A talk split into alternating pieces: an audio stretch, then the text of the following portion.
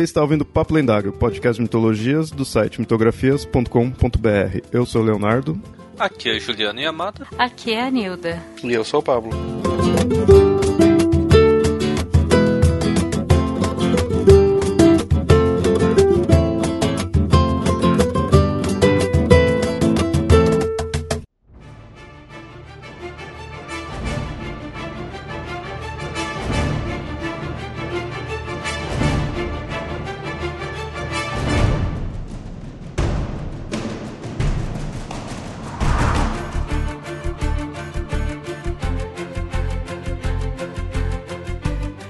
Quando olhamos para o horizonte, vemos uma reta que pode ser comprovada com uma simples régua.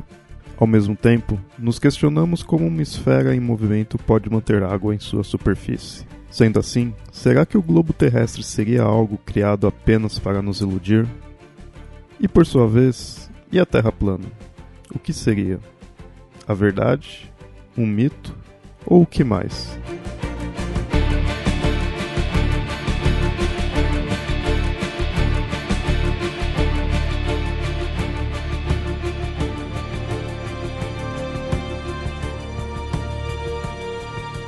Muito bem, ouvintes. Um tema que foi pedido várias e várias vezes esse semestre e no semestre anterior e que pessoalmente estou empolgado aí para falar sobre. Como viram, vamos falar sobre a Terra plana. Caso vocês não saibam, existe sim pessoas que acreditam e que afirmam que a Terra não é um globo, que é um disco achatado. Bom, mais para frente a gente vai mostrar como funciona essa questão do formato aí da Terra, né, da Terra plana é, é, um formato plano, mas tem todo, tem várias explicações ou pseudo-explicações, vamos ver aí no, no episódio, né? Mas como aqui a gente sempre fala de povos antigos, eu acho interessante começar até com essas culturas, como essas culturas viam o formato da Terra. Inicialmente, a gente pode ver assim que a Terra ser plana e no céu ter um, um domo, né, que esse é o conceito, né, é tipo é uma bandeja, né, tem ali tem uma, uma tampa. É, eu já vi muitas pessoas pondo que isso daí é até algo intuitivo. No sentido de que você olha, você não nota claramente ali dela ser um globo. Então é até natural de que representações dela analisem assim, coloque ela fato como um, um plano. Tem também motivos em questões de mapas, que a gente vai estar tá falando aí mais pra frente, né? Mas o interessante, quando você pega pelas culturas antigas, você vê que e principalmente no quesito mitológico ou, ou, religioso, você vê que isso não importa. Você percebe que os mitos eles estão mais eles não se preocupam tanto com isso, eles se preocupam em mostrar questões do, dos astros, até movimento, né?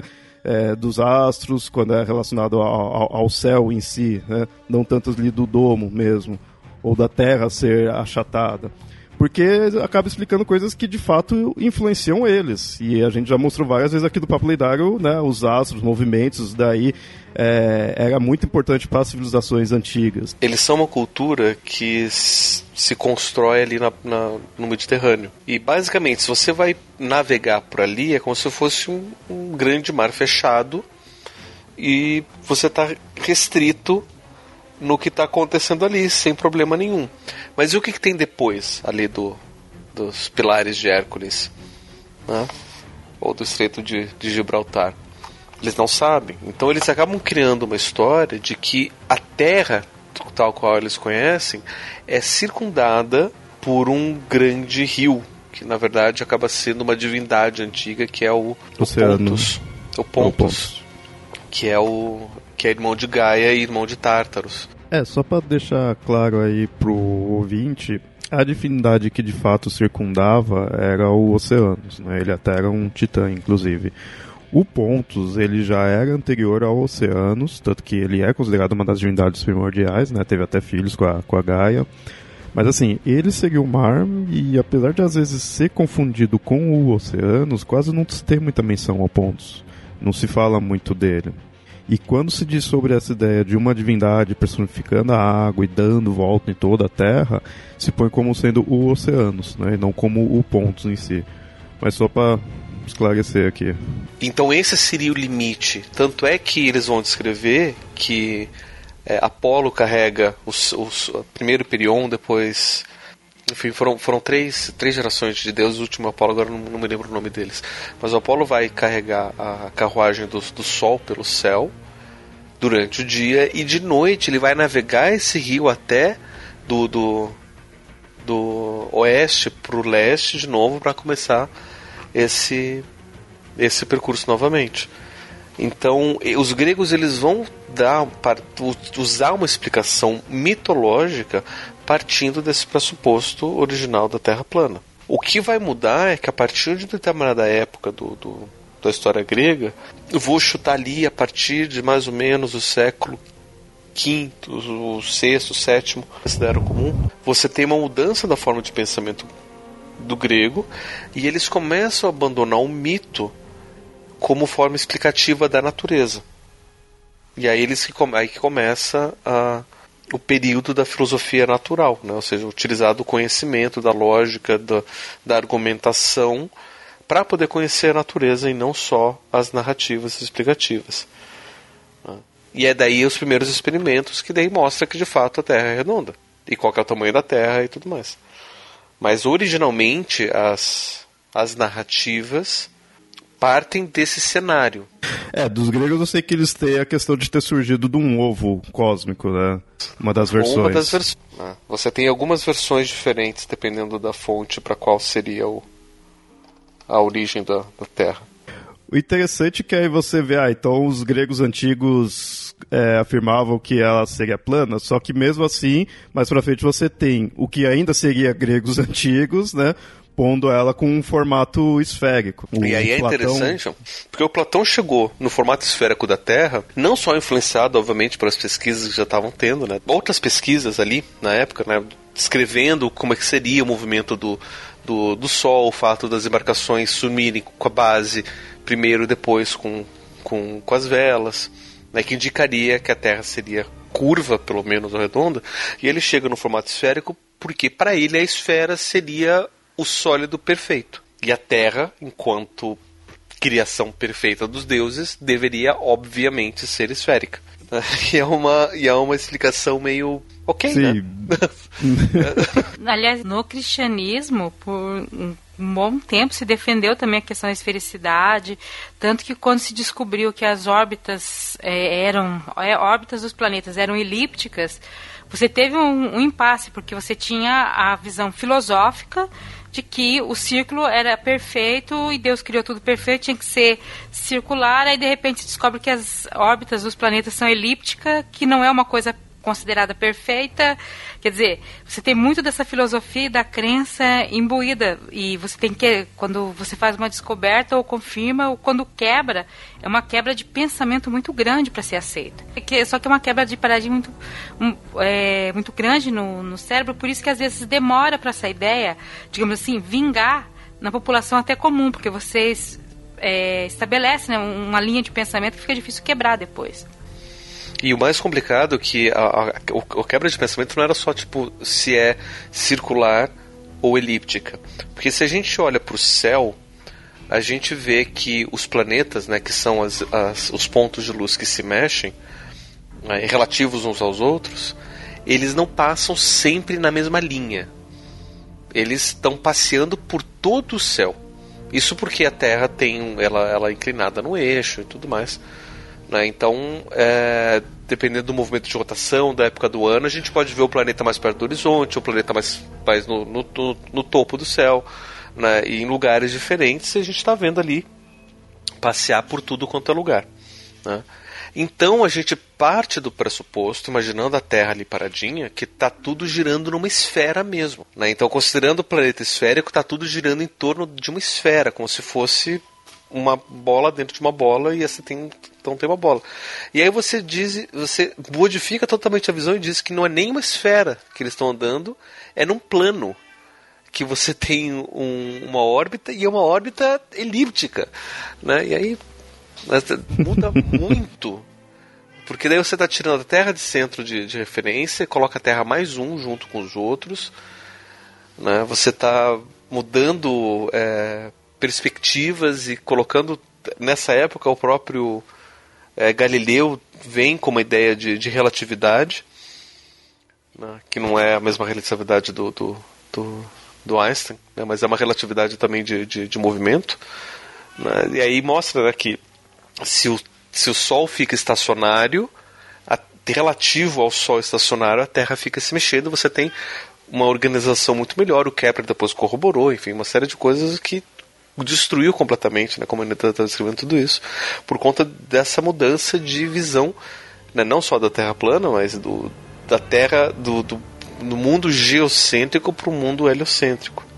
E hoje em dia a gente sabe que nem heliocêntrico mais é. O nosso sistema solar fica na periferia de uma galáxia enorme. E aí você fala, pô, a gente não só não é o centro, como a gente está assim bem no cantinho, lá no, sabe? Um cantinho lá na, na borda que talvez não tenha tanta importância, assim, se não for o nosso próprio umbigo.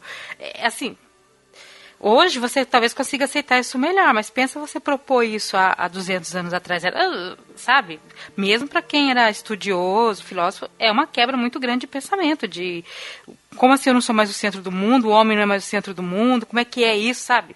Porque não é só a questão de um cálculo que convence, você tem que ter também toda uma filosofia, uma forma de pensamento que tem que mudar é mais ainda isolado da Terra. O nosso sistema solar ele faz um agrupamento de estrelas que já se afastou. E a gente está na beirola da Via Láctea. Essa beirola já está quase lá na parte de baixo, escapando. Quer dizer que a gente não é nem o centro, a gente é quase que a xepa da Via Láctea. É a periferia? Exato, periferia.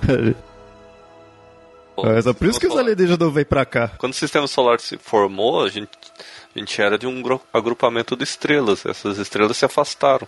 E o Sol ficou mais afastado ainda. Então a gente é isoladão mesmo. Mas eu não sei se ser legal ser mais no centro, porque no centro tem um grande buraco negro e lá ia ser um pouco mais perigoso viver. Só acho. Só acho. Mas só para fechar aqui dos gregos, é interessante isso que a gente mostrou aí de pensarem de uma forma e depois do Platão afirmou de outro, sim, porque a gente pegar nomes é, famosos aí dos gregos antigos, a gente tem o Tales, pondo que era um disco achatado.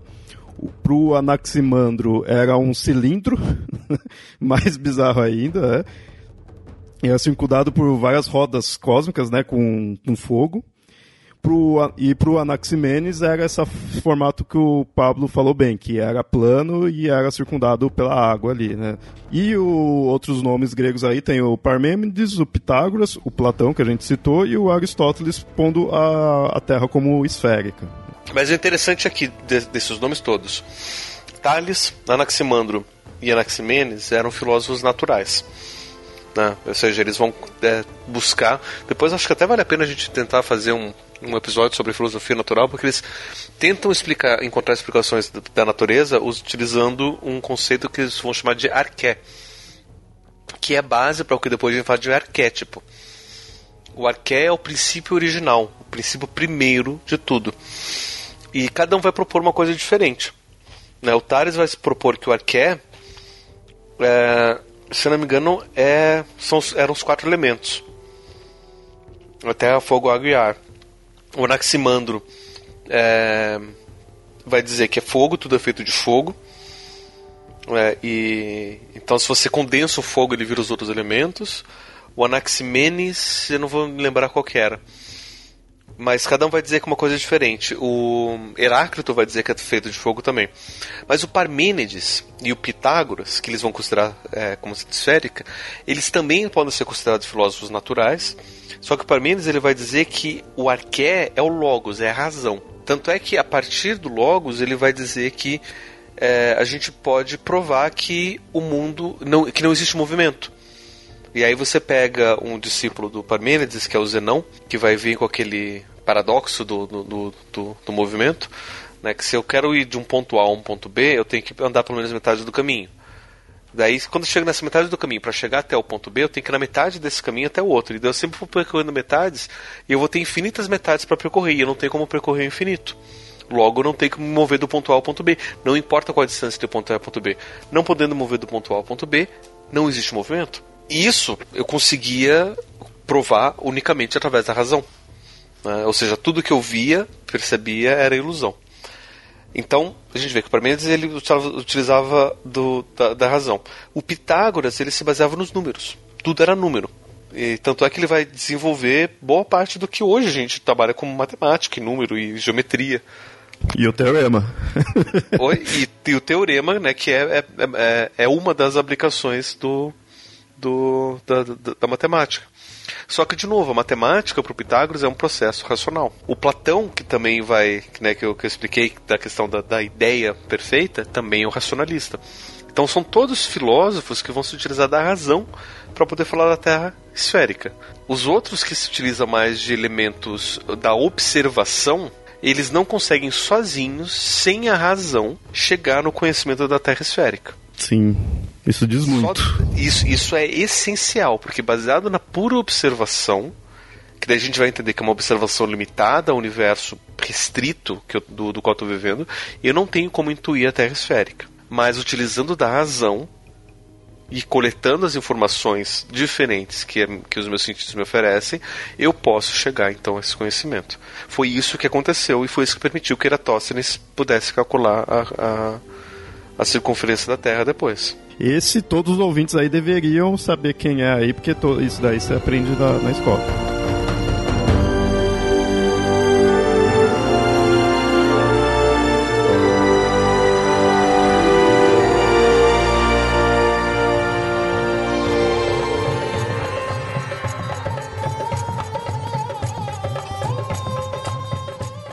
Para a gente não dizer que ficamos apenas no gre nos gregos e na Europa, ah, na Índia também havia a ideia de uma terra plana que ficava apoiada em cima de uma tartaruga.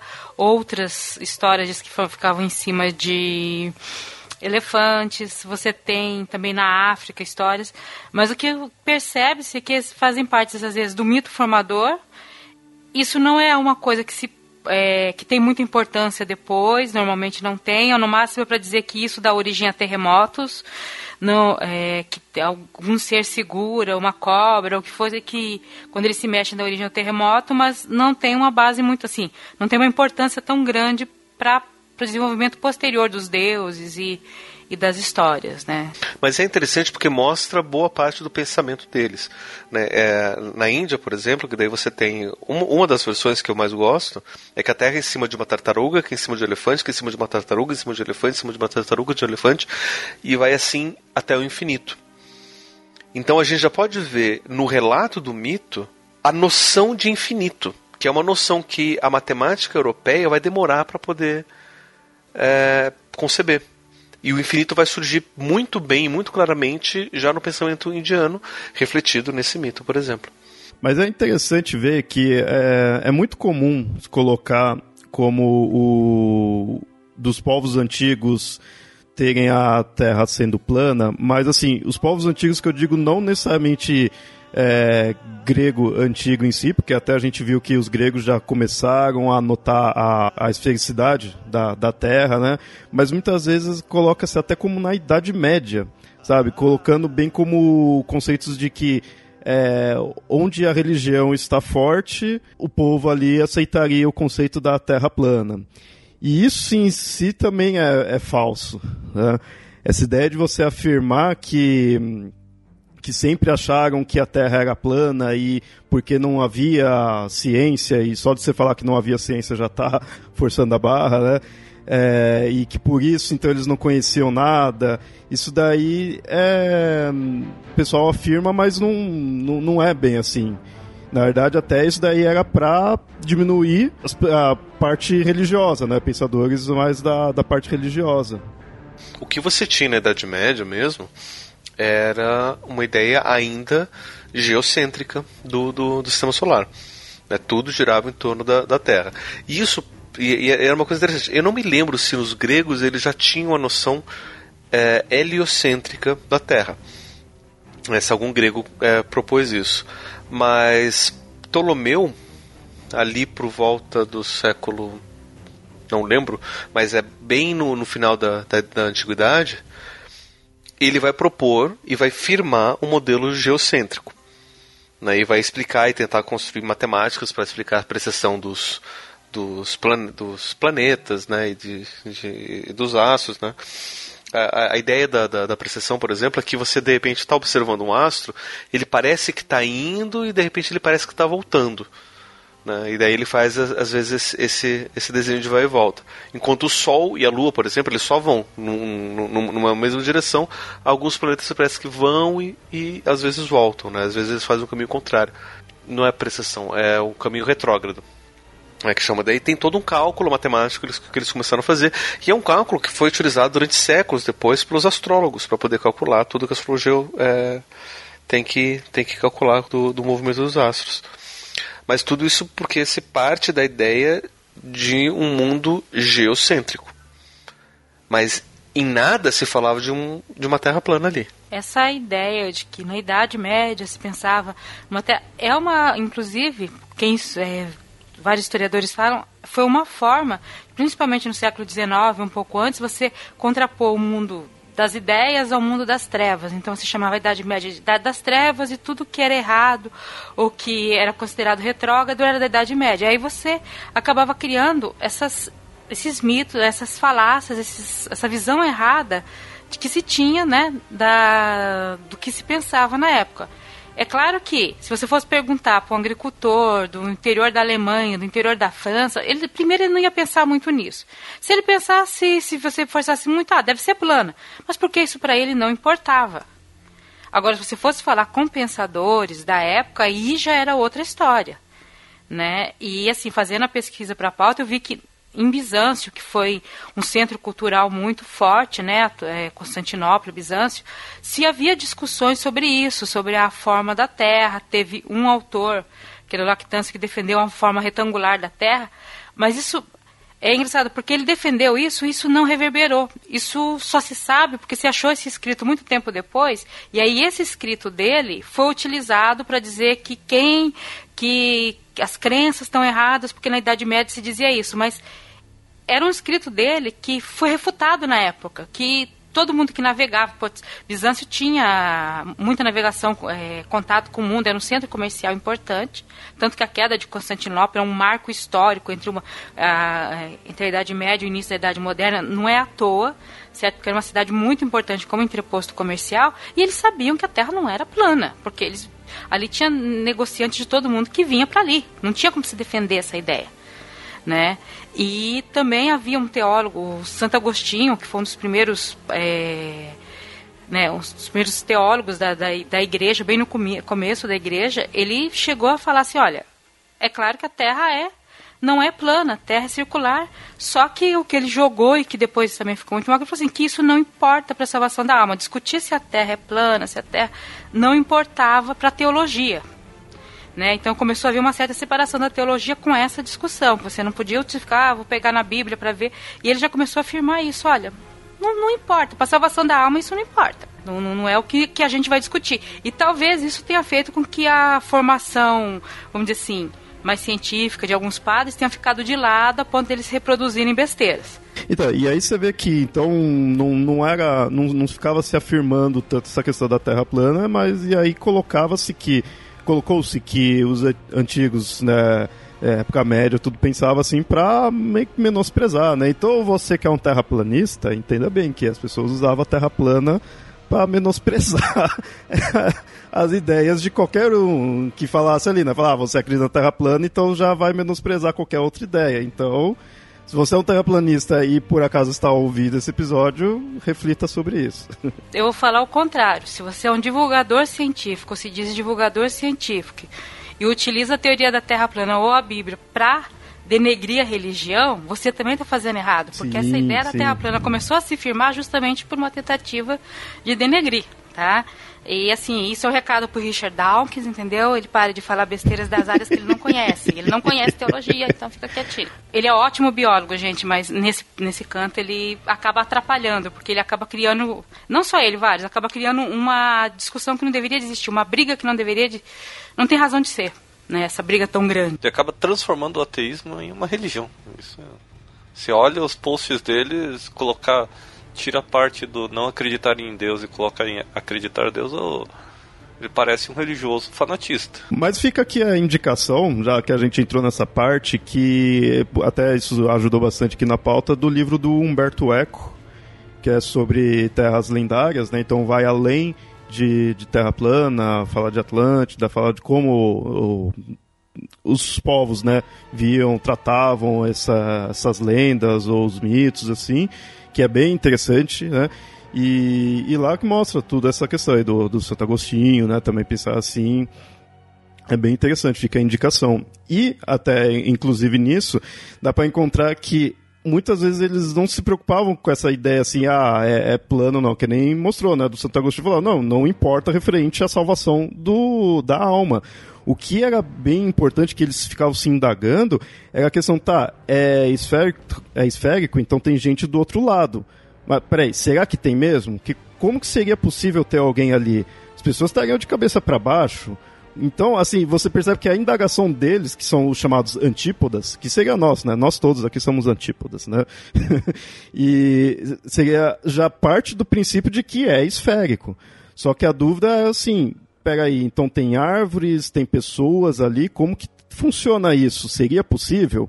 E aí também vai para é, o questionamento, assim, peraí, ele, teoricamente a humanidade veio do Adão, então esses daí também, mas eles não conheceram a salvação, e aí? Ou então eles vi, vieram mesmo de Adão, porque eles estão lá do outro lado, sabe? Então você vê que são é, questionamentos referentes à salvação humana. É uma coisa que eu sempre mostro que a religião, ela tá muitas vezes você percebe que ela se importa mais com a questão da importância e da salvação humana do que ficar explicando em si algumas coisas.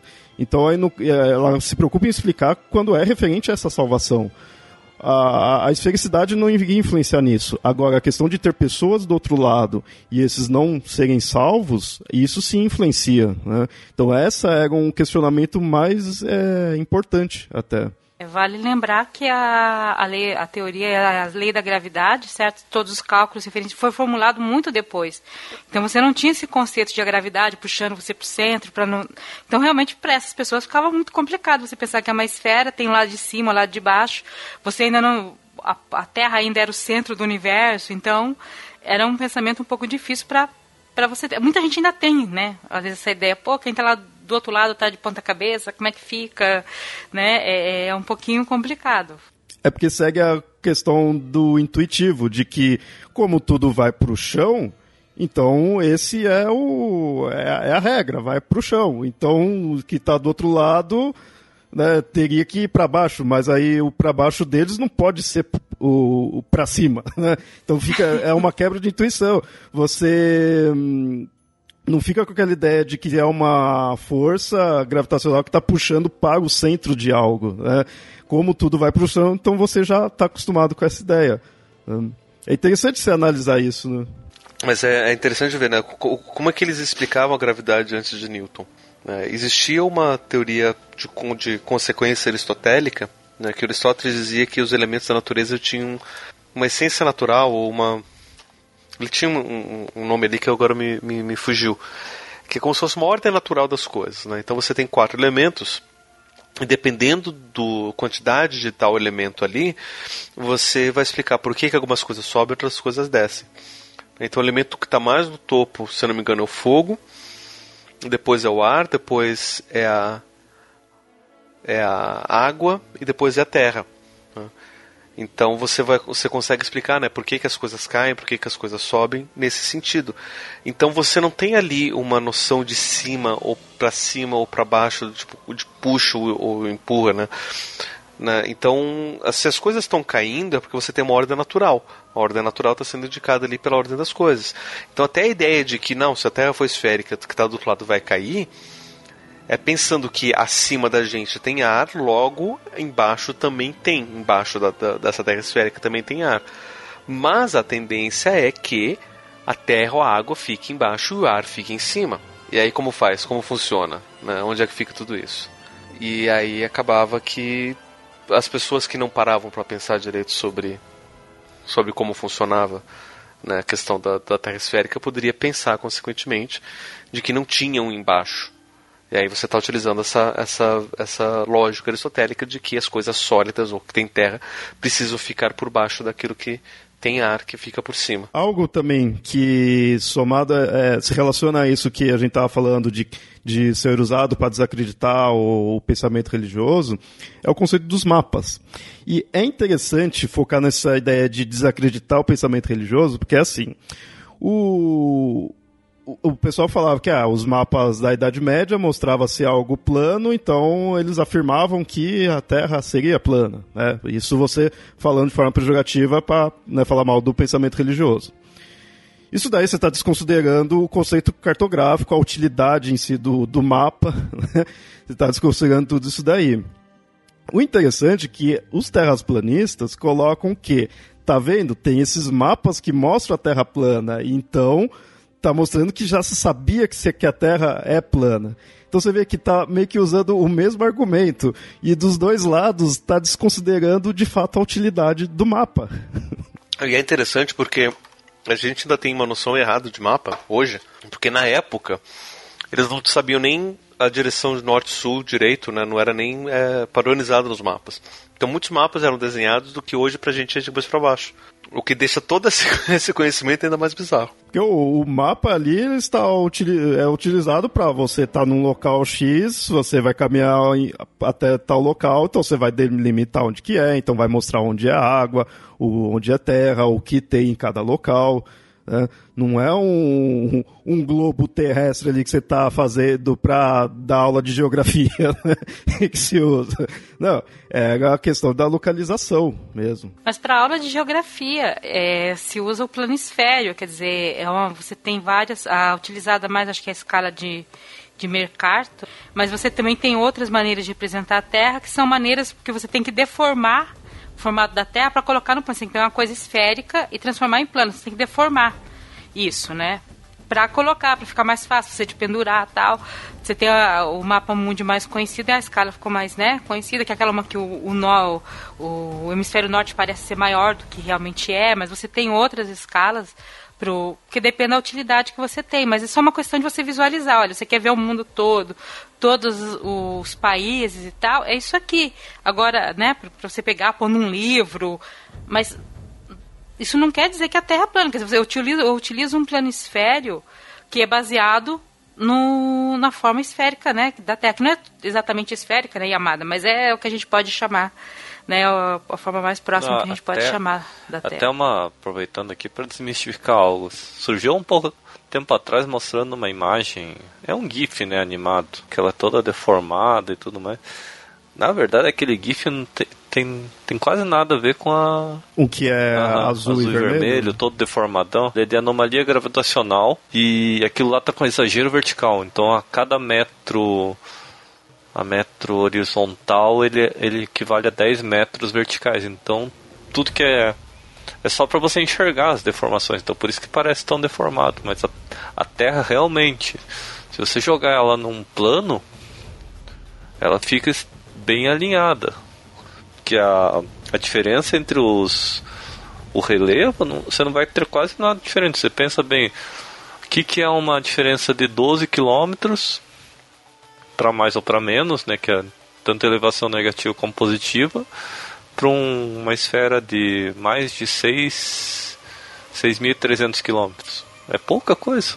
É, diferença, se você joga isso para centímetros, é, você não tem quase nada de diferença. Então realmente a Terra é uma quase que uma esfera perfeita. Ela só é um pouco mais achatada nos polos e um pouco mais alongada no, no Equador por causa da rotação dela, mas isso é física normal.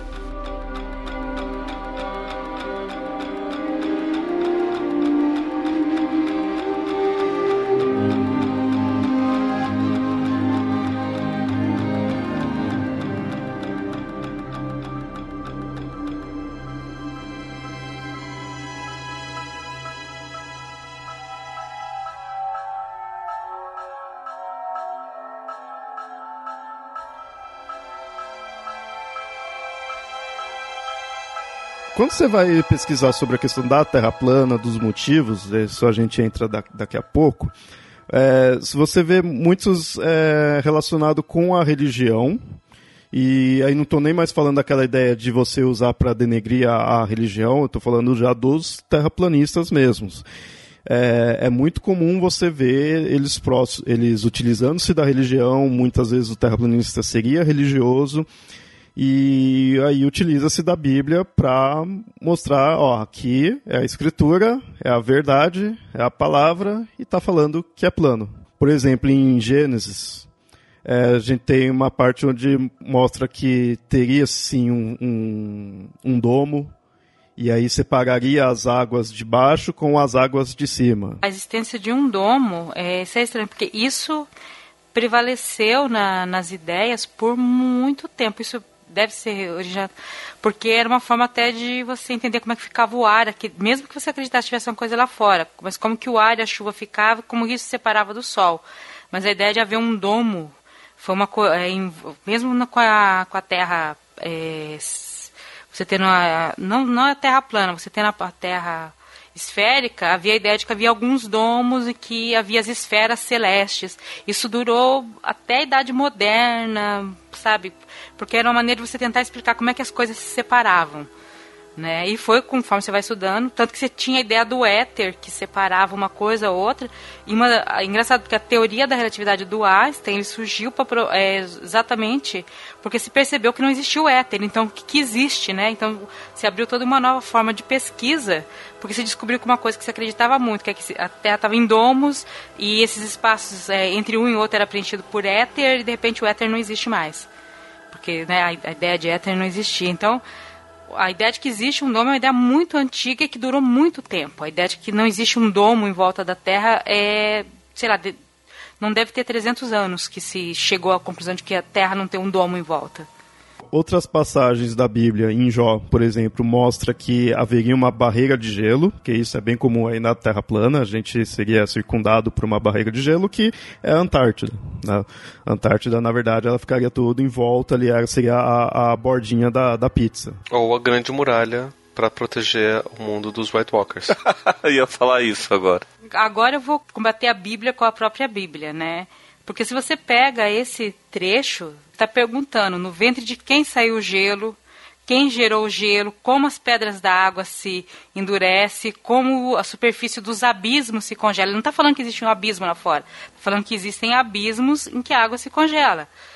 Quer dizer, não dá para dizer que tem um, um, gelo em volta de, de uma esfera com isso também. Então, mas falou do abismo se congela, abismo é o que está além ali do gelo, congela é gelo, tem o gelo em volta. É assim que faz a, a lógica. é uma lógica que você pode combater, com o mesmo texto você destrói, você, você combate essa lógica. Né? Não, assim, não é uma lógica tão. Mesmo dentro do texto em si, ela não é tão, tão lógica. Né? Às vezes eu, eu leio o que, que eles falam, falo, gente, isso falta interpretação de texto nesse povo, não é possível. Aqui eu coloquei só alguns, porque na verdade, quando você vai pesquisar, você vê que as pessoas pegam de tudo quanto é canto da Bíblia sabe? Qualquer pedaço que fala, fala, fala apareceu a, a, palavra círculo, opa, então quer dizer que não é um globo, é um círculo. Eu falou ali do firmamento, ah, é o domo, sabe? Qualquer coisa, falou em, em, reto, ah, é porque não, não, é, não é redondo ali, é, o horizonte é reto, é sempre assim. Eu achei um site que tem 100, versi tem 100 versículos comprovando que a Terra é plana, a maior parte deles é assim, o sol nasceu, o sol se pôs, o sol se levantou, o sol foi para o seu destino. Aí, assim, eu tenho um, um, colega, né, um amigo que casou recentemente, ele está fazendo mestrado em astrofísica. Quando ele tira fotos do nascer do sol, ele fala, olha o sol nascendo. Ele não usa o termo é, técnico que ele utilizaria na tese dele para nascer do sol, entendeu? Quer dizer, todo mundo fala o sol nascer. Isso não quer ele virou terraplanista porque ele falou, olha, tirei uma foto do sol nascendo, né? Não tem lógica isso, é só como você se refere ao aparecimento do sol. Né? No dia a dia você não utiliza para isso. Né? Você vai utilizar isso num, num, num paper, num, num, científico, aí você vai utilizar o termo técnico relevante e colocar as inclinações, mas no dia a dia, o Instagram dele é, tem um monte de nascer do sol. E, o Instagram é dele ele é terraplanista. é, não é terraplanista. né? Aliás, ele quer morrer com isso. é, é aquela ideia, né? Você tá indo pelo que é o intuitivo. Você vê o sol ali surgindo, né? Aparecendo ali, subindo, indo pro outro lado, aí quando se põe, né? Descendo assim, é o, é o intuitivo, é o que você tá.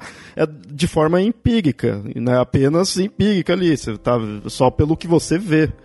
É, mas, é, mas todo mundo sabe que tudo isso é uma metáfora, né? Que o sol de fato só nasce no Natal. Exato, exato. Verdade. Ali é a época de nascimento do sol, Sim. mas todo dia é uma metáfora. O interessante é que até agora a gente foi mostrando aí como que o, antigamente se, se via, como que de fato foi na Idade Média ou não, né? A gente não entrou de fato na Terra plana mesmo. E é isso que a gente vai falar agora. Pois 1864, e olha bem a data, você vê que não é algo tão antigo se você considerar toda a história aí da, da humanidade. É algo recente, 1800, né? Um cara chamado Samuel Hobotten, ele é inventor e escritor, ele publicou né, com um pseudônimo, um pseudônimo de Parallax, e eu, eu já fico em dúvida, alguém com um nome, com um pseudônimo assim, sabe? Porque, sei lá, é muito chamativo. E não, ele não era vilão do Lanterna Verde. É, o Parallax, ia falar isso. E esse Parallax da, da vida real, aí, o que existiu mesmo, ele lançou um panfleto, né, intitulado Astronomia Zetética. É interessante marcar esse nome aí, zetético, que é o que você vai, você ouvinte aí vai encontrar em vários locais aí quando se fala da, da Terra plana, né? Que é a astronomia zetética, a Terra não é um globo, é o título, né? É, depois da sua morte, a mulher dele criou a Universal Zetetic Society. E aí, em 1956, ou seja, bem mais recente ainda, um outro Samuel. É interessante que esses terraplanistas aí usam tudo o nome Samuel, né? Então, e aí em 1956, o Samuel Shenton, ele criou o que é, seria a atual Sociedade da Terra Plana, né? Criou lá em, em Londres. É interessante que essa, que a, muitas vezes você vai encontrar mais com o nome em inglês, né? Que é Flirt Society. É, isso está muito ligado aos criacionistas, né? Porque, que nem eu falei, se prende a questões religiosas, né? E aí você ir para o criacionismo é um pulo. Então, o pessoal da, da da Terra plana também seria criacionista, porém, eles seriam uma parte dos criacionistas, digamos assim. O, a parte geral dos criacionistas também não leva a sério os terraplanistas, né? Nossa, nem os criacionistas conseguem levar a sério o terraplanista? Tão mal, hein? E aí fica aquela, aquela ideia se a, se a sociedade acabou, aí volta, aí fica meio. Porque eu acho que também não, não, leva a sério, então também não estão nem aí se acabou ou não, né? Mas é legal mostrar, começar de fato agora a mostrar como é essa terra plana, o que, que se afirma, né? É, a gente tem uma afirmações assim mais oficiais, digamos assim, que é a que você encontra nesse da Sociedade da Terra Plana. E quando você vai pesquisando aí na internet, que é o melhor lugar para você pesquisar sobre Terra plana, você já encontra variações, né? Mas é basicamente a Terra, ela é um disco.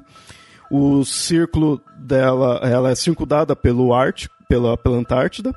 Então aí que tem essa barreira de gelo, né? É um gelo de 45 metros de altura e a NASA é que estaria guardando esse gelo, que seria uma reunião dos, dos países para que as pessoas não fiquem indo para essa borda. Então teriam sim militares ali para assegurar que ninguém chegue.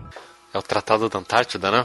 Isso, isso. A NASA, a NASA tenta, tenta criar os globos, né? Porque é toda uma grande conspiração dos criadores, dos fabricadores de globos. Se você pensar bem, essa teoria da Terra plana, exatamente a dele, a explicação dele, é totalmente contrário da navalha do Oakland, né?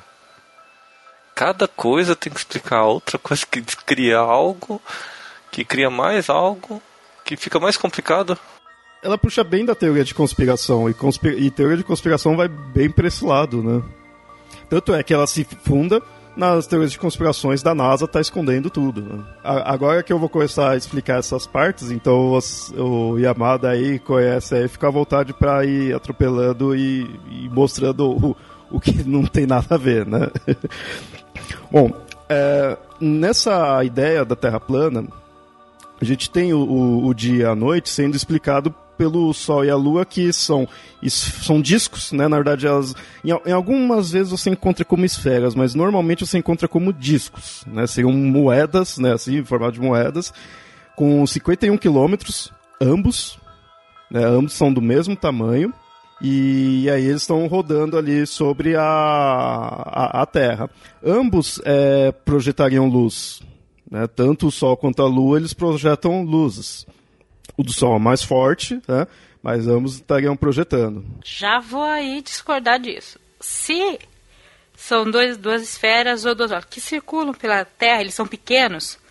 Não dá para a borda ser mais gelada que o centro, seria o contrário. O centro da Terra seria gelado e a borda mais quente, porque o calor do Sol atingiria muito mais a borda. Mas é que tá, o centro ele é gelado, é o Ártico. É, o centro-centro mesmo, ele é gelado. Ah, o centro é o Ártico? É, é, é o Ártico. É aquela é bandeira que, da que, ONU. Da ONU, que é a prova, é uma das provas de que a ONU conhece a verdadeira forma da Terra e está escondendo para poder favorecer os, os vendedores de globos. Eu queria entender como que, se a ONU sabe e aí ela tá escondendo, ela deixa a bandeira dela daquele jeito. é, não sei. Porque é, nada alguém melhor de lá... do que esconder bem na, bem na nossa bem frente. Na... Ah, verdade, faz sentido. Uhum.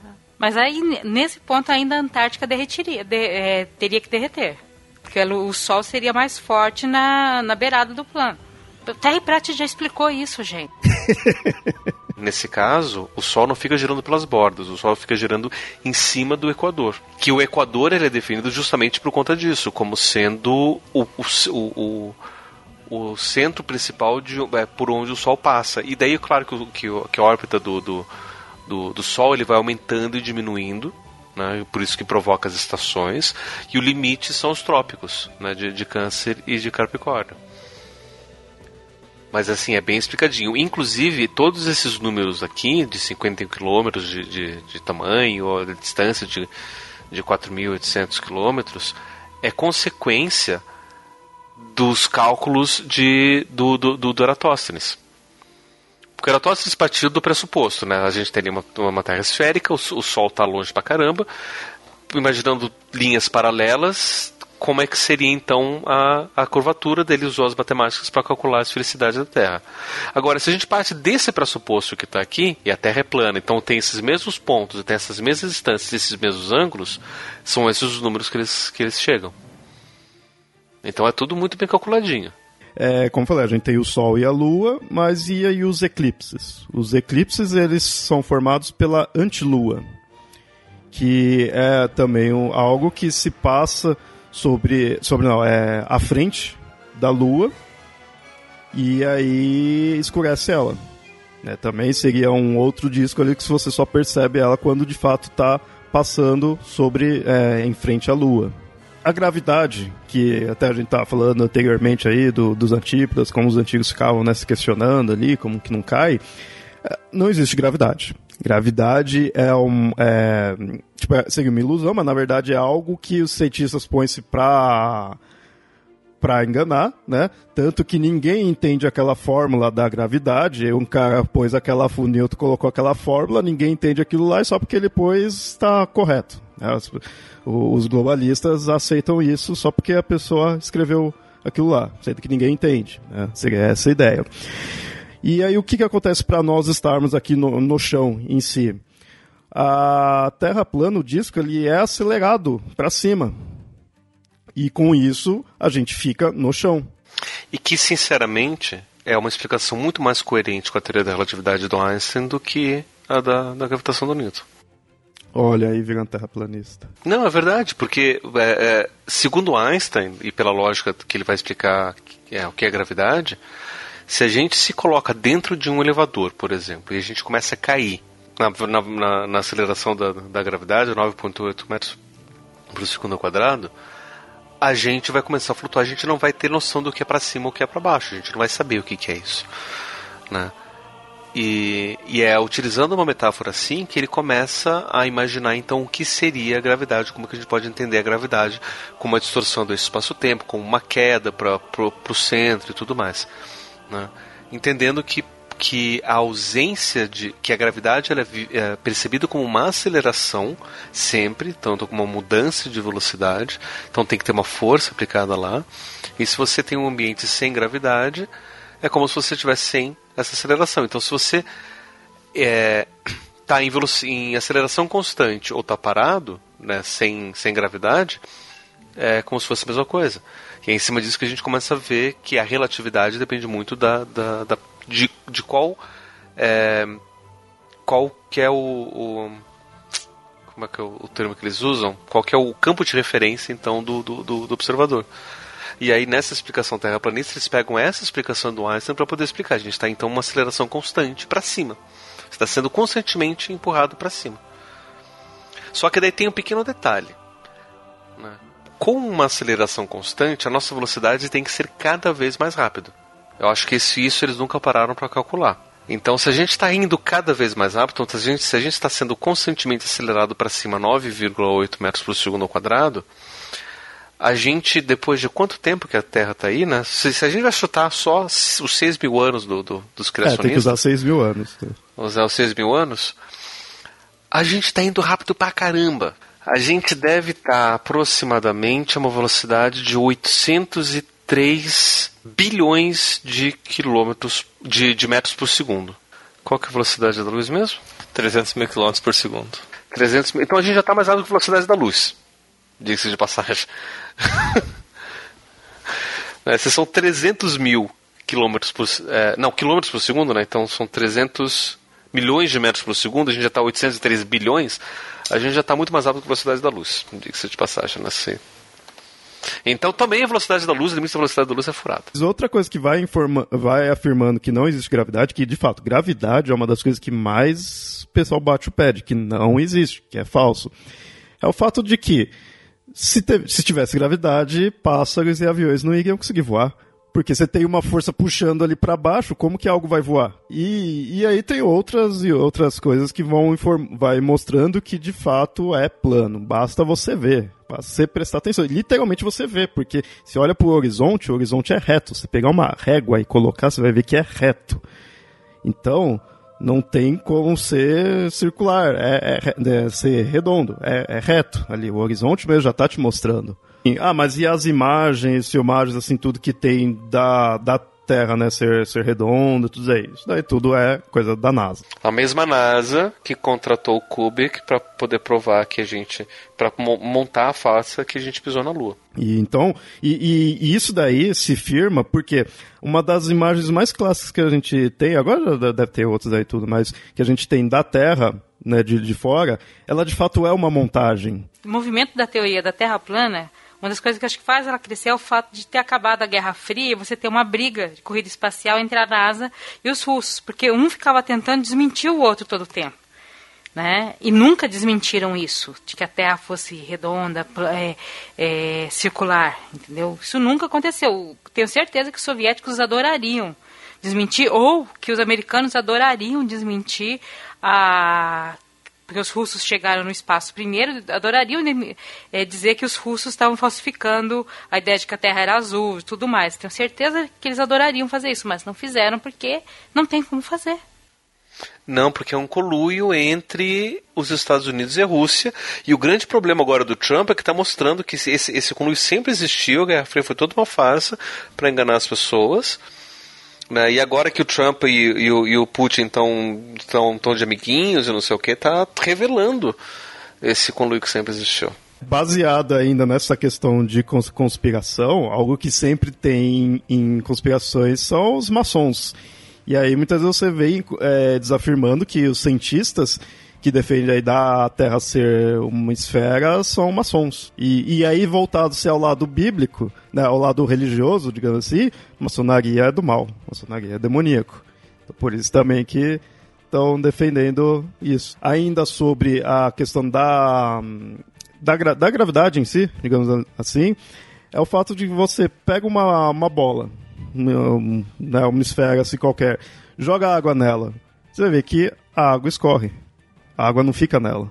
Não tem como uma, igual você pegar um, algo plano, né, ou até com, com, uma borda, né, como é a terra plana, ali você vai jogar água, a água vai ficar ali, vai nivelar.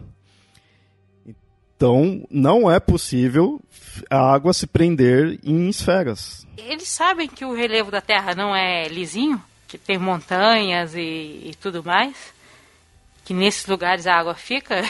Assim, desconsiderando totalmente a questão de que é a gravidade, sabe? Tem muito montanha e, e abismo na Terra para a água ficar. Então, mas acontece que aí seria que nem, teoricamente, a gente estaria na parte de baixo. Aqui, nossos rios, nossos mares, até o oceano, essa água iria cair. Essa água não vai. Como que vai se prender ali? Água iria cair. Tanto que a própria chuva, teoricamente, a chuva que está caindo aqui, ela está caindo para cima, ou, ou para o lado, né? No, conforme você esteja no, no, no globo, né? Se considerar que é um globo, a, a, em algumas partes a chuva está caindo para o lado ou para cima. Assim, assim, eu fico sem argumentos contra, sério. Mas não existem argumentos contra, né? Isso você tem que aceitar. Mas a favor tem bastante, que todos os eventos aí que tem, tem sim uma explicação, até eventos que a gente nem vê é, sempre, como a própria aurora boreal. O que, que é a aurora boreal? É um, é um efeito no campo eletromagnético gerado em montanhas que estão no centro do planeta. No centro do planeta seria o, o Ártico, né? Ali tem as montanhas e aí isso causa a, a aurora boreal. E a aurora austral já não existe. É, isso já é, é forjado, é, tanto que ninguém vai lá para a parte da, da, da Antártida, né? Como assim não existe aurora austral? Porque como não, não existem... Porque assim, é, é, é uma ficção que inventaram para poder dizer que existem dois polos diferentes. A aurora boreal tá lá, mas a aurora austral não existe. Porque não existem pessoas na Antártida. Ninguém nunca viu lá porque existe o Tratado da Antártida, todos os navios militares impedindo que as pessoas cheguem lá. Ah, não. Na noite dos OVNIs que teve aqui no Brasil, na década de 80, uma das explicações oficiais é que houve a aurora austral tão diferente que, atingi, é, que chegou até São Paulo. Tá, isso foi uma das explicações oficiais. O Exército Brasileiro é, certificou isso. Então teve a aurora austral, sim. Já que é para partir para esse campo, mas é que não existem aliens, nós somos únicos. E aí você não está entendendo também porque provavelmente isso daí é uma explicação dada para poder cobrir algum tipo de, de, de, teste desses militares né, com as suas armas super avançadas para poder esconder a existência da, da, da Antártida. É, então, como principalmente que tem o, o, domo, né, que tá, tá ali o, o, o disco de pizza com, com, com domo, é, nossa, eu fico imaginando agora, Deus seria tipo garçom, né?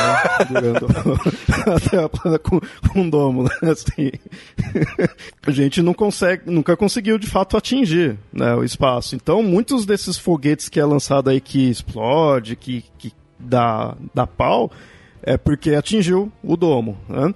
E com isso também nada foi lançado lá. O homem, obviamente, não foi para a Lua, né? Apesar da Lua e o Sol estarem aqui dentro do domo, né? Nunca foi para lá é, e não tem satélites artificiais. É, isso também é, é, é, é, mentira.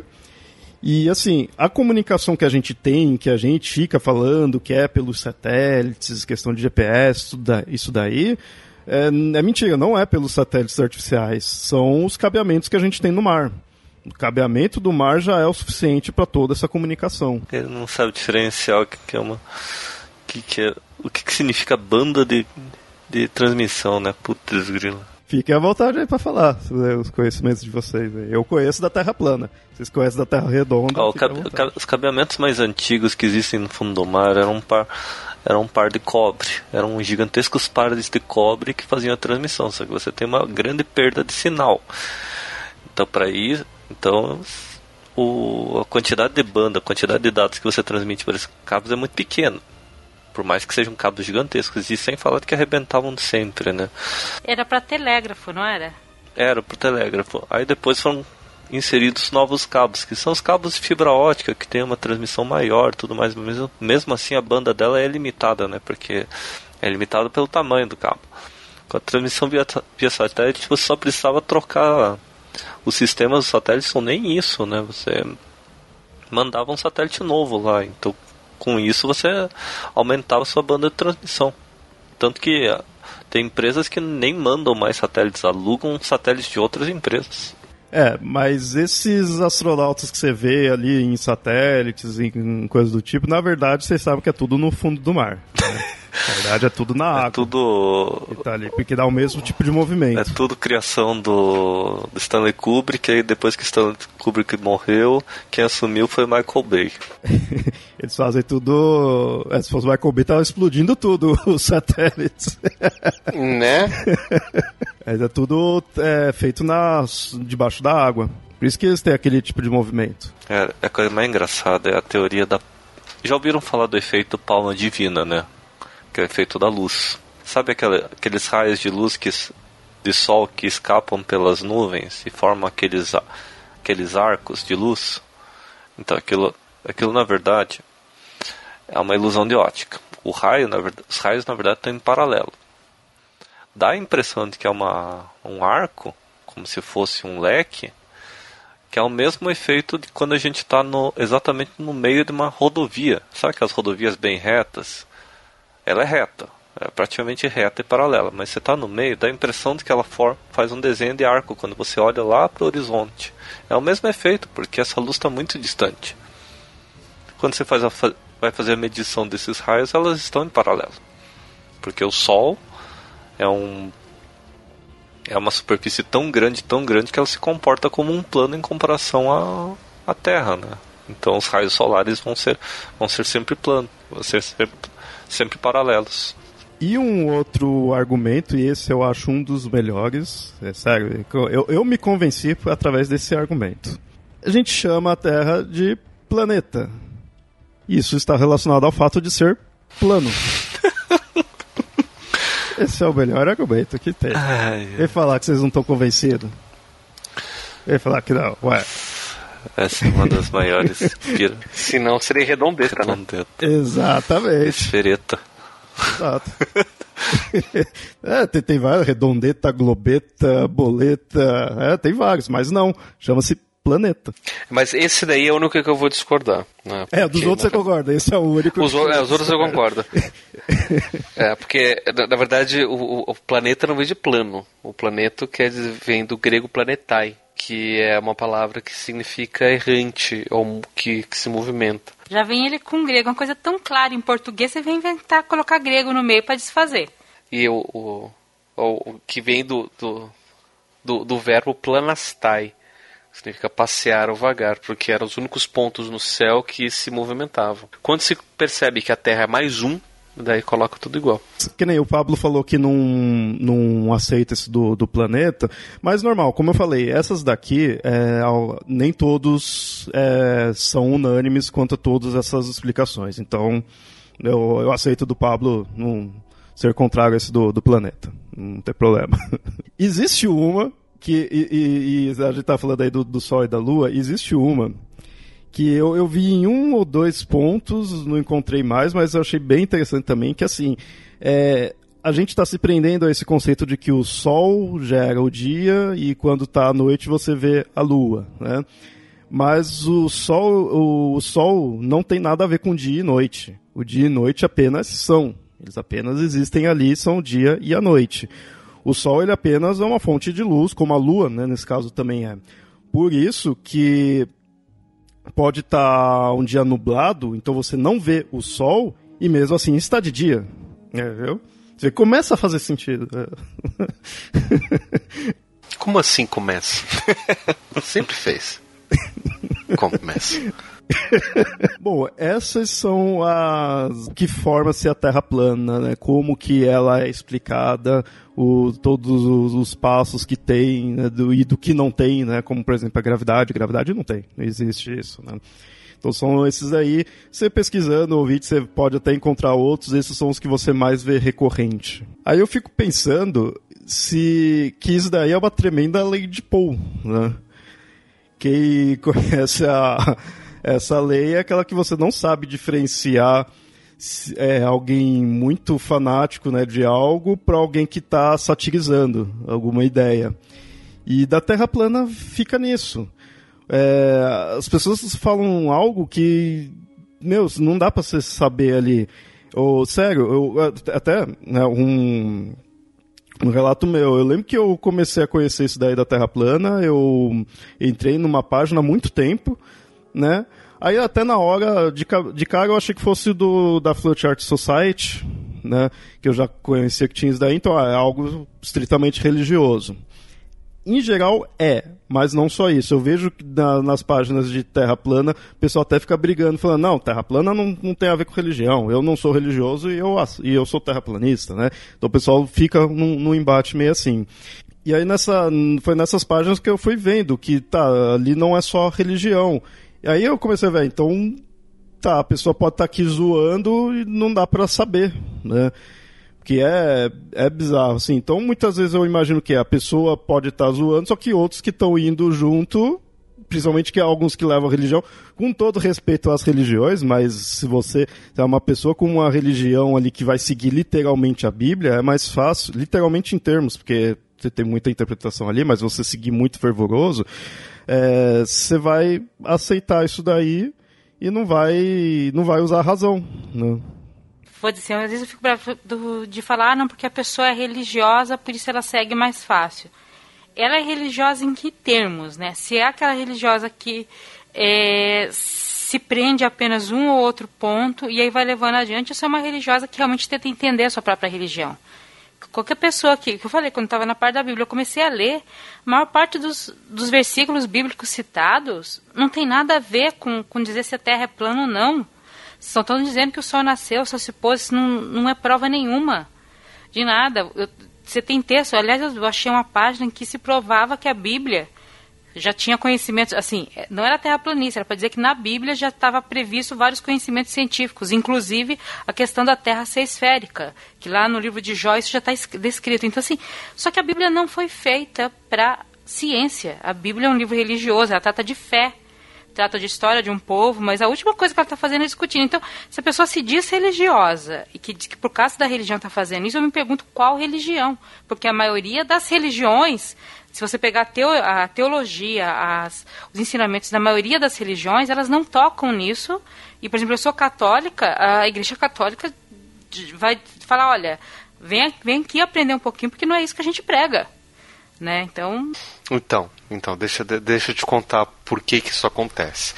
E essas ideias do, do do Flat Earth Society, do Parallax, vão surgir ali no século XIX.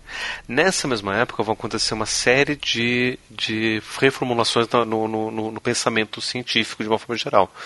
Na, é, coincidentemente, nessa mesma época, de, no metade do século XIX, vai, vai começar o positivismo enquanto um movimento de reestruturação da ciência, né, que vai combater um pouco da, de um certo pensamento filosófico romântico que tá, que estava acontecendo 100 anos antes né, que era muito mais metafórico, muito mais analógico, né, que era até mesmo religioso muitas vezes. Nessa mesma época você tem a, tentativa de criação de ciências de tudo quanto era tipo, né? o próprio espiritismo vai, vai surgir nessa época como uma forma de se, trabalhar cientificamente os espíritos. A, a, homeopatia vai vir como uma forma de você fazer um tratamento mais é, metafórico, também hermético, médico, né? E só que ao mesmo tempo, né, pela forma, pelo fato da ciência estar tá começando a, a, surgir e oferecendo explicações muito boas, você começa a vir com um movimento de resistência a isso, que são os é, não, não, não, não, são os fanatismos, agora me fugiu o nome. Os. Fundamentalistas. Os literalismos. É, os, os, os fundamentalistas, mas ainda mais os literalistas. Né? Porque assim, se eu vou com um olhar fundamental, ou seja, é, vamos pegar, por exemplo, só a questão da, da evolução, também na mesma época, na metade do século XIX. A evolução estava dizendo que Deus não necessariamente precisava ter direcionado a, as, os animais segundo as suas espécies, como diz na Bíblia. Então, se, se a Bíblia está dizendo que Deus fez todos os animais segundo as suas espécies, e aí chega um Darwin e diz que não, que não é assim, tipo, os animais eles vão se adaptando ao meio, não tem segundo suas espécies. Então, peraí, isso quer dizer que o que está na Bíblia está errado? Mas a gente não pode citar isso, porque a Bíblia é a palavra de Deus, logo a Bíblia precisa ser literalmente verdadeira. E isso começa nessa época. Porque antes disso, antes da, da, da ciência começar a, a, a trazer evidências para outras explicações, as pessoas nem, nem, nem se questionavam, muito pelo contrário. Quando chegavam diante de uma grande dúvida, recorriam para a Bíblia, tá, o que, que a Bíblia diz? Diz isso, ótimo, então essa é a explicação. Boa parte dos filósofos, a partir de, desde a época do, do, do, do, modernos mesmo, né, desde a época do Descartes até mais ou menos essa época, sempre caíam de novo em Deus quando vinham com alguma dúvida. Né? Tipo, por exemplo, é, Descartes, é, mesmo ele dizia né, que Deus tem que existir porque Deus é que vai trazer a razão para as coisas. Né? Um outro cara que é o Berkeley, ele vai vir com a ideia de que as coisas só existem porque elas são percebidas. Se ninguém está percebendo, aquilo deixa de existir. Mas como é que eu posso dizer que isso é verdade, sendo que as coisas que eu esqueço, de repente, eu volto lá e elas estão lá? Ah, não, mas porque Deus é o grande observador. Deus observa tudo o tempo todo. Né? Então, diante das grandes dúvidas, Deus estava lá. Mas se você começa a ter uma ciência que começa a dar explicações que funcionam sem Deus, para eu não me largar desse, dessa ideia de divindade, eu preciso então justificar de alguma forma. Então você começa na mesma época o surgimento dos literalismos, né? dos fundamentalismos literais. E aí é que entra a, a essas interpretações religiosas. Né? A Igreja Católica é uma, é instituição religiosa sobreviveu há dois mil anos, né? talvez seja a instituição mais antiga que a gente tem noção, né? E ela co consegue se adaptar a esse tipo de coisa, porque ela já teve um período de fundamentalismo, de literalismo, que foi durante a Idade Média. Período esse que via pesquisadores como, por exemplo, Jordano Bruno, que dizia que igual a Terra com seus, suas pessoas existiam, existiriam tantas outras milhares infinitas, possivelmente infinitas outras terras também povoadas, fala, não, isso não está na Bíblia, isso está errado, vamos queimar ajudando o Bruno na fogueira. Galileu, você está falando que, que a Terra gira em torno do Sol, não o Sol gira em torno da Terra? É, pense bem, você tem certeza? Eu levo, ah, então, então tá bom, então não, né, não quero ter o mesmo, mesmo fim do Jordano Bruno, então eu, eu, eu retiro o, o modelo heliocêntrico e vamos voltar para o modelo geocêntrico, mas a Terra se mexe. Né? Ou seja, você tem ali um período de literalismo da Igreja Católica que eles viram, não, não, não, não funciona muito bem assim. Né? Mas mesmo assim, no pensamento geral, você começa a ter no século XIX esse, esse surgimento mesmo do, do fundamentalismo literal. E é isso que começa a trazer essas complicações. Né? Porque como mais que eu vou explicar as coisas?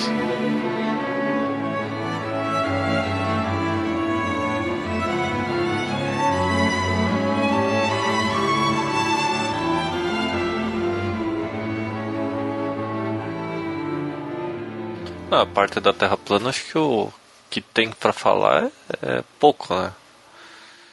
É pouco para desmistificar. A ciência já, já mostrou que a Terra é redonda, né? não tem nem como, né? A gente já fez uma radiografia completa do nosso planeta. Isso do sistema solar, né? Apesar do sistema solar a gente conhece muito pouco ainda.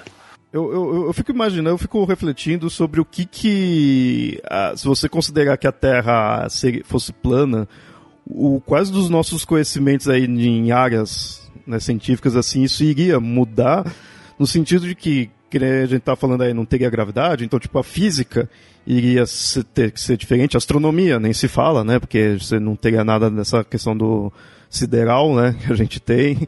É, aí eu pensando, geologia, se iria influenciar, o que, que poderia influenciar, sabe dizer? Cara, acho que iria influenciar até praticamente tudo. A geologia, na verdade, ela só ela surgiu da superfície pro, pro interior. Então, ela é uma junção de várias outras ciências, não é só o Eratosthenes que viu o raio da Terra, porque ela esse método também é utilizado pelos geógrafos e pelos cartógrafos, né? Então é um, a gente, os jogos em si são uma ciência natural que já é uma mistura de outras ciências. Ela iria surgir numa Terra plana? Iria, né? Então a gente iria tentar explicar o porquê que a Terra é plana. Ao invés de tentar expli explicar, não, não só explicar o porquê a Terra é redonda, mas explicar o que tem lá, lá embaixo. Acho que o geólogo da Terra plana faria a mesma coisa. O que, que tem embaixo da Terra? Mas o que tem lá embaixo é o inferno. É, mesmo assim. A gente ia querer chegar lá. Mas também pode haver a teoria de que o Yamada, por ser geólogo, está sendo também. comprado. Ah, seria tão bom se tivesse sido comprado. Sendo financiado pelas, ah. pelas, pelas fábricas de, de globos terrestres. Sim. Ah, seria tão bom. Tô precisando de dinheiro.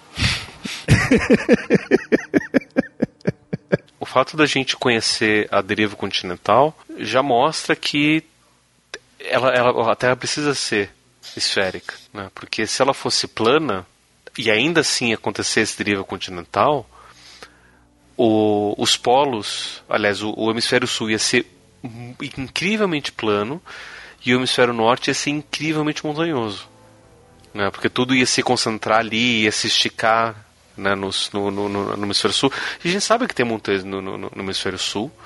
Né? Basta ir na região da, da, da, da Patagônia, os Andes descem. Né? A gente tem planícies no, no, no hemisfério norte. Né? Lá no Canadá tem planícies, na, na, na Rússia tem um monte de, de planícies também.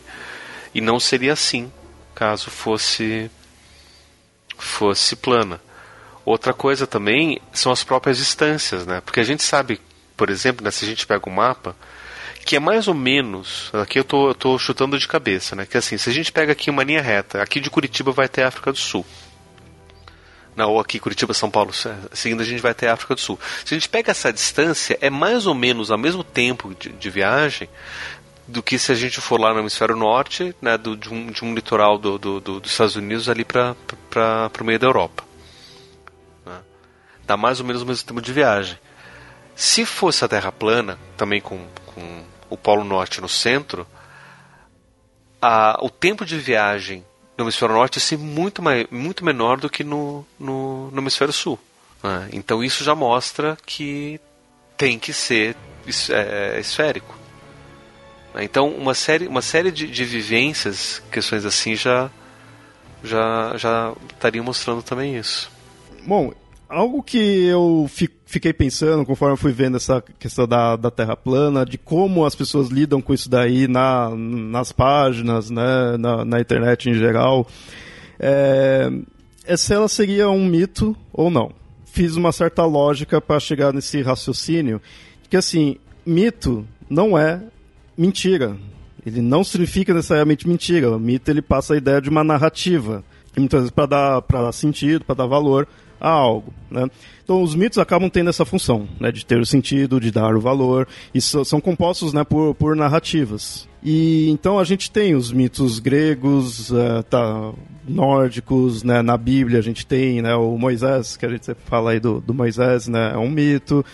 É, então essas narrativas elas têm personagens, elas dão valor, dá sentido para o povo ali que, né, para a cultura que possui esse mito.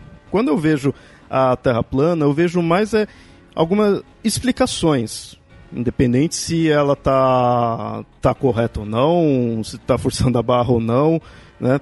Ela se baseia em, em algumas ideias bíblicas, né?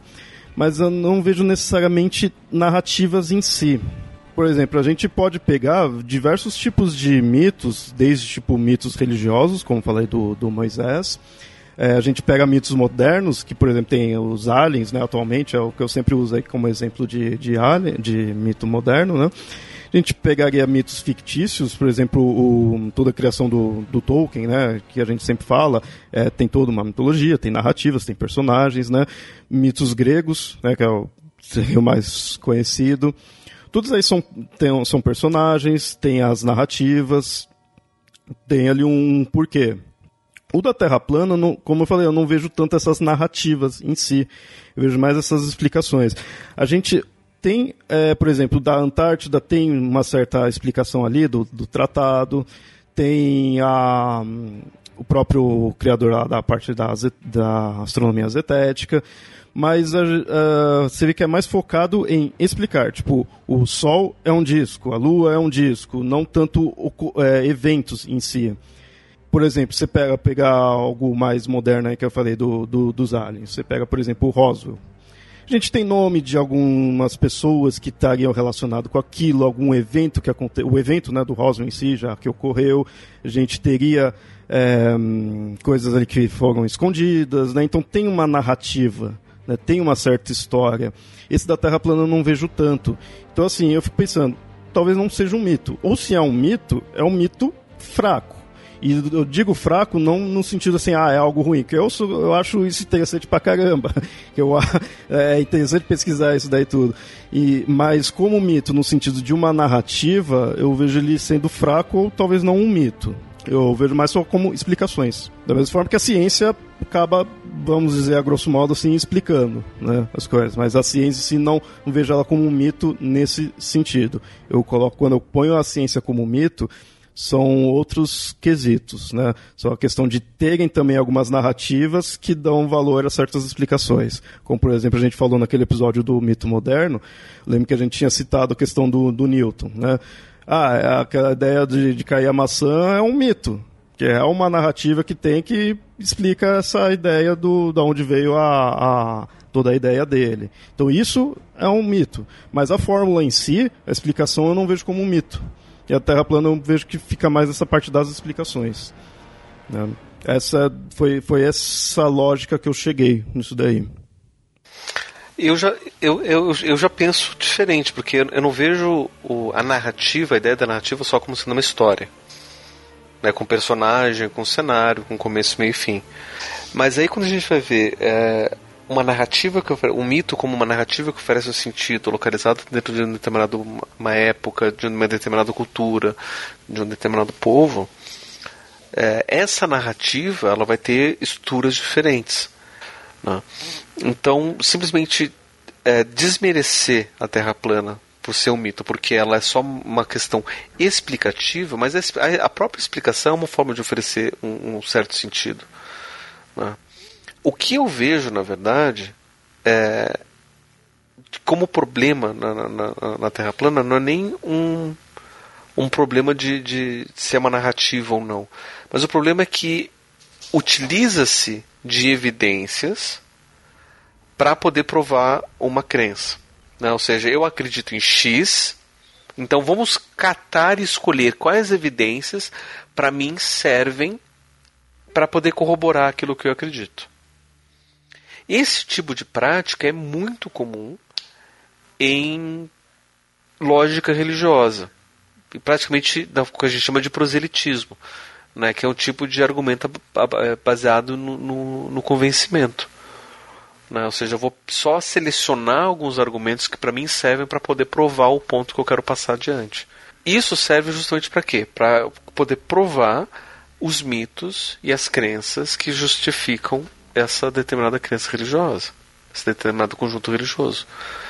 Né? Então, a lógica e o procedimento dos terraplanistas é praticamente idêntico ao procedimento dos criacionistas, procedimento de qualquer tipo de religioso que tenta catar evidências para poder corroborar com a, com, a, com a, sua crença.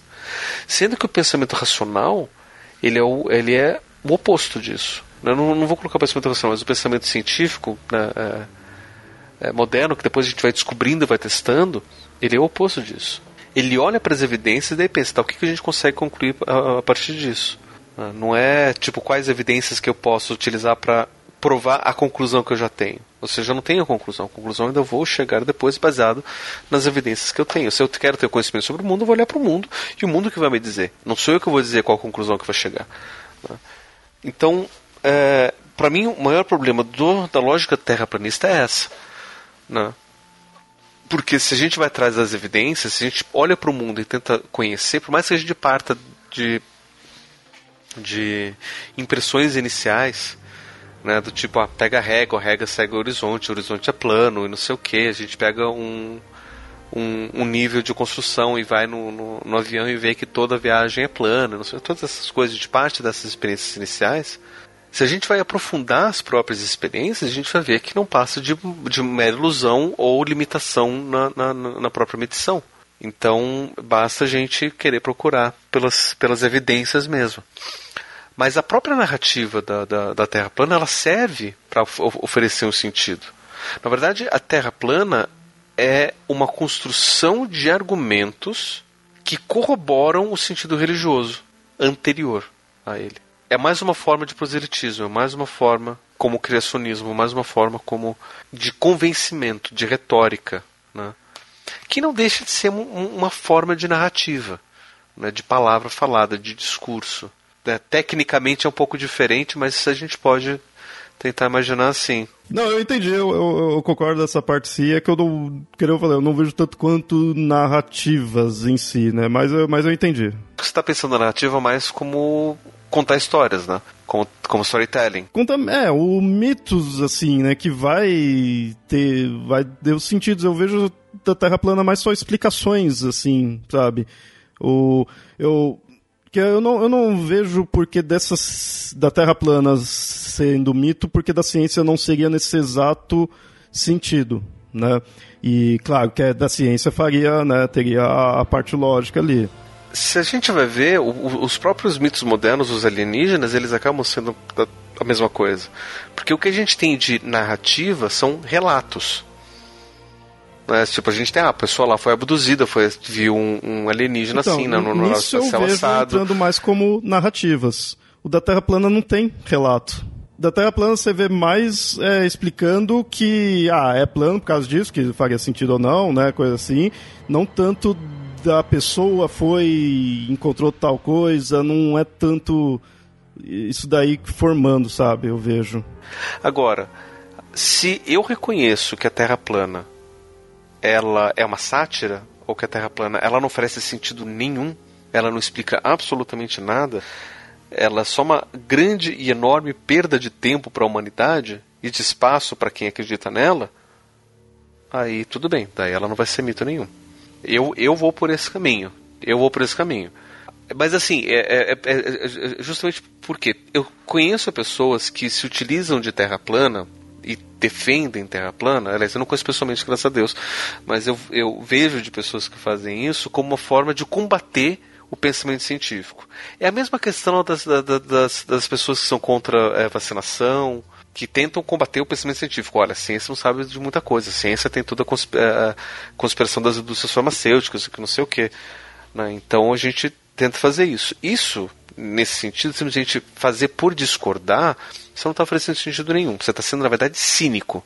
E o cinismo ele não, não oferece explicação, muito pelo contrário, ele tenta destruir e desconstruir essas explicações. Aqui eu estou definindo o cínico como aquele que nega, como aquele que desacredita. Né, pegando lá a ideia do primeiro cínico, que era o, o Diógenes, que era o cara que né, ligava o foda-se e ficava por, né, não estava nem aí.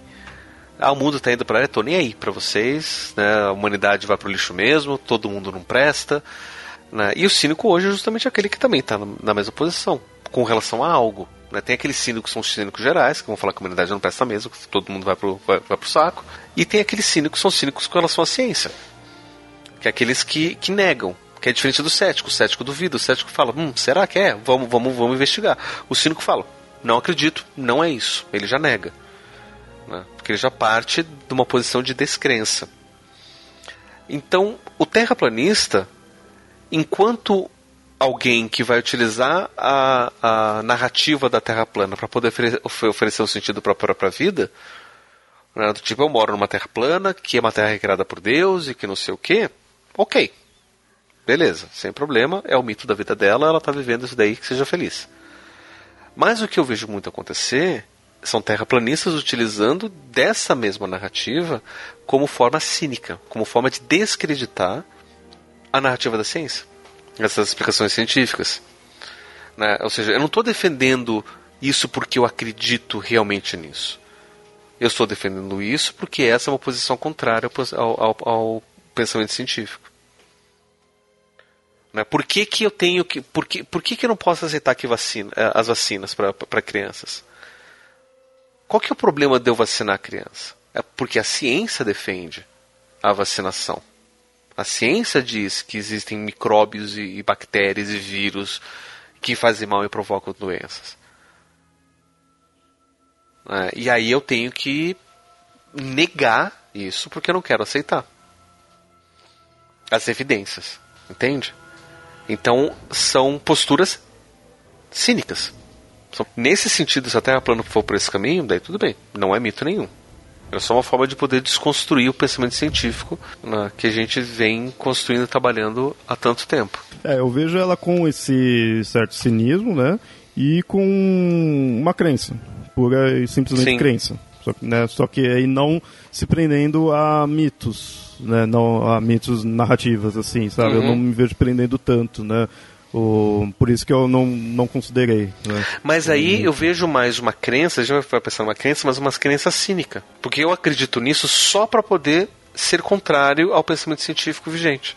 Porque é a única justificativa. Então, Porque assim, se, se eu estou aberto para as evidências, se eu estou aberto para as possibilidades, né, como a Nilda mostrou que a própria Igreja Católica está aí aberta para tudo isso, Eu não vou nem considerar a possibilidade da Terra ser plana. Mas por que, que eu vou pensar a Terra plana? Porque a ciência diz que a Terra é redonda, logo a Terra é plana. A mesma coisa, a ciência diz que o, o Sol é o centro do sistema solar. Logo, se eu quero é, desacreditar a ciência, eu vou defender o modelo geocêntrico. Uhum. Inclusive, existe um documentário que tá, tá, não sei se já foi lançado ou vai ser lançado, que seria muito bacana de ter acesso, que defende, com argumentos, entre aspas, científicos, o modelo geocêntrico. Mas o que ele faz, na verdade, é ser cínico com relação à ciência. E aí, nesse sentido, eu concordo com você, Leonardo, que não é um mito nenhum. Mas enquanto a pessoa está utilizando para oferecer um sentido para a própria vida, aí para ela faz sentido acreditar que a Terra é plana, ótimo. Viva feliz. Sim. Não, faz, faz total sentido, não, eu concordo bem. Eu acho que é mais uma. O que a gente está tendo aqui é mais uma variação do que seria de fato o, o mito ou não. Não, uhum. não diferente. Não, não tô dizendo aqui que o mito é mentira, né? Como o pessoal considera, né? Mas é mais uma variação nisso daí, né? Do que eu ponho ao mito mais focado na parte mais estrita da, de narrativa, né? Mais estrita que eu digo mais, mais forte nisso daí. Você por um lado mais de explicação, talvez, né? Ou, uhum. A grosso modo, né? Estou dizendo a grosso modo. Mas, mas é interessante isso, que, que independente disso daí, em nenhum caso a gente está falando de mito como mentira e nem que a Terra plana de fato tem alguma lógica científica. Não, muito pelo, muito pelo contrário. Ela vai surgir numa época que a ciência está ganhando força, justamente para se opor ao pensamento científico. E ele vai entrar como dentro de, de todos esses, esses discursos cínicos, né, de ser contra a vacinação, do próprio criacionismo. Se bem que o criacionismo já é um pouco diferente, mas ele vai ganhar força por esse motivo, por ser contrário à ciência. E qualquer e, a, a, a, própria negação do aquecimento global, que as pessoas chamam dos céticos do aquecimento global, eles não são céticos, eles são cínicos. Os céticos mesmos já revisaram todas as evidências, já chegaram à conclusão de que acontecimento, o que o aquecimento global acontece é real e é provocado por ação humana. Todos os outros são cínicos, eles estão negando isso.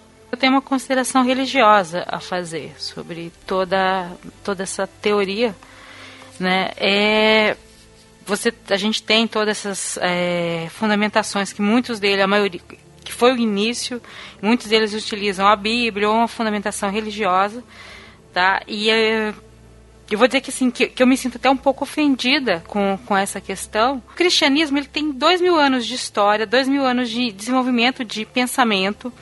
Tá? E você vê de repente ele jogando boa parte desse desenvolvimento de pensamento cristão, de análise da Bíblia, de análise de escritos bíblicos, para pegar trechos aleatórios para dizer coisas que não querem dizer, né? Um, um dos trechos que eu vi que que eles utilizam para provar que a Terra é plana é, é, o início do livro de Eclesiastes, que, que não tem nada a ver, é um, é uma, é, é um livro fi, é filosófico e, e, poético, e esse início fala sobre finitude humana, não fala nada sobre Terra, mas se utiliza isso para fazer. Então, assim, eu vejo pessoas utilizando às vezes por falta de interpretação de texto ou por falta mínima de conhecimento de como ler a Bíblia, né? Então eu falo, gente, se você acredita, acredita realmente em Terra plana por causa de Bíblia, pelo amor de Deus, pare e leia realmente. Pegue uma Bíblia qualquer e comece a ler e leia o texto inteiro, não leia só aquele pa palavra, né, coisa.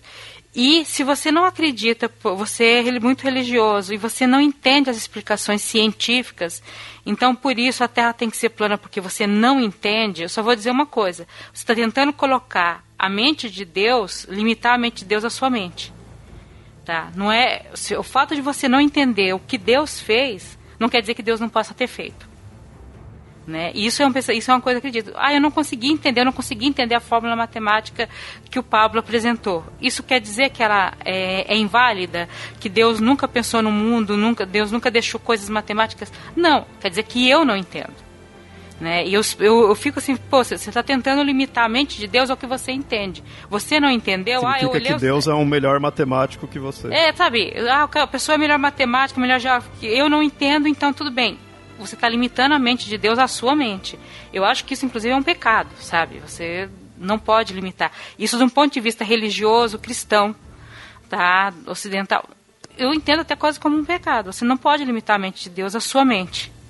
Tá? Tem muitos cientistas e cientistas do Vaticano e tudo mais, e eles fazem pesquisas, e um dos motivos qual se justifica as pesquisas é que você tem que tentar entender como que Deus fez o mundo, como que Deus fez, e que não dá para limitar o mundo ao, ao, ao que Deus fez a um, sabe, aquela coisa só que você viu, aquela coisa limitada, né? Dá para você ir atrás de mais coisas além disso. Tá? Então é só uma consideração religiosa mesmo. É uma coisa que eu, falo, que eu fico, eu vejo isso e falo, gente, sabe, não pensa um pouco, leia um pouco. Isso não faz a religião menor. Isso não faz. O fato do, do planeta Júpiter se tirar foto é aquela coisa enorme. Gente, eu vi se, né, tá foram divulgadas fotos do planeta Júpiter tirado pela pela ah, não, eu esqueci o nome da sonda, tudo mais. Gente, é tão bonito aquilo eu, eu como religiosa, eu falo, mesmo, o Deus que eu acredito fez uma coisa linda daquelas. Né? Eu não consigo entender como você tirar foto de um planeta azul como a Terra, lindo, falar, nossa, que a minha, o meu pensamento é, olha que mundo lindo que Deus criou. A pessoa, não, estão mentindo, estão me enganando porque Deus não fez isso. Eu, eu não consigo, sabe? Para mim é, é, muito estranho esse pensamento. Porque o, o pensamento que eu parto é outro, é que essas coisas complicadas foi Deus que criou justamente porque ele é Deus. Só fica uma última questão aí para os ouvintes, é, quem queira pensar sobre isso. Se a Terra de fato é plana, ela é na forma de uma bolacha ou de um biscoito? Fica aí a dúvida. pra ser na forma de um biscoito, ela teria que ser oca no meio. Ah, e junta com a Terra oca. Olha aí.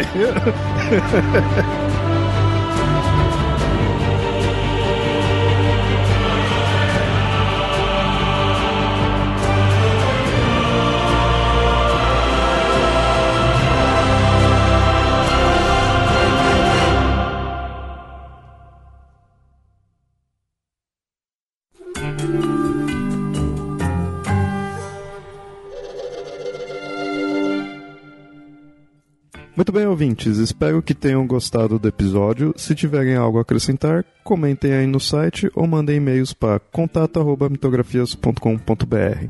E nos sigam nas redes sociais, arroba mitografias ou arroba papo lendário no Twitter. E curta a nossa página, facebook.com papo lendário. Apoiem o Mitografias pelo Padrim, padrim.com.br barra mitografias. Seu apoio é muito importante e é o que nos ajuda a manter o site e o podcast e até mais.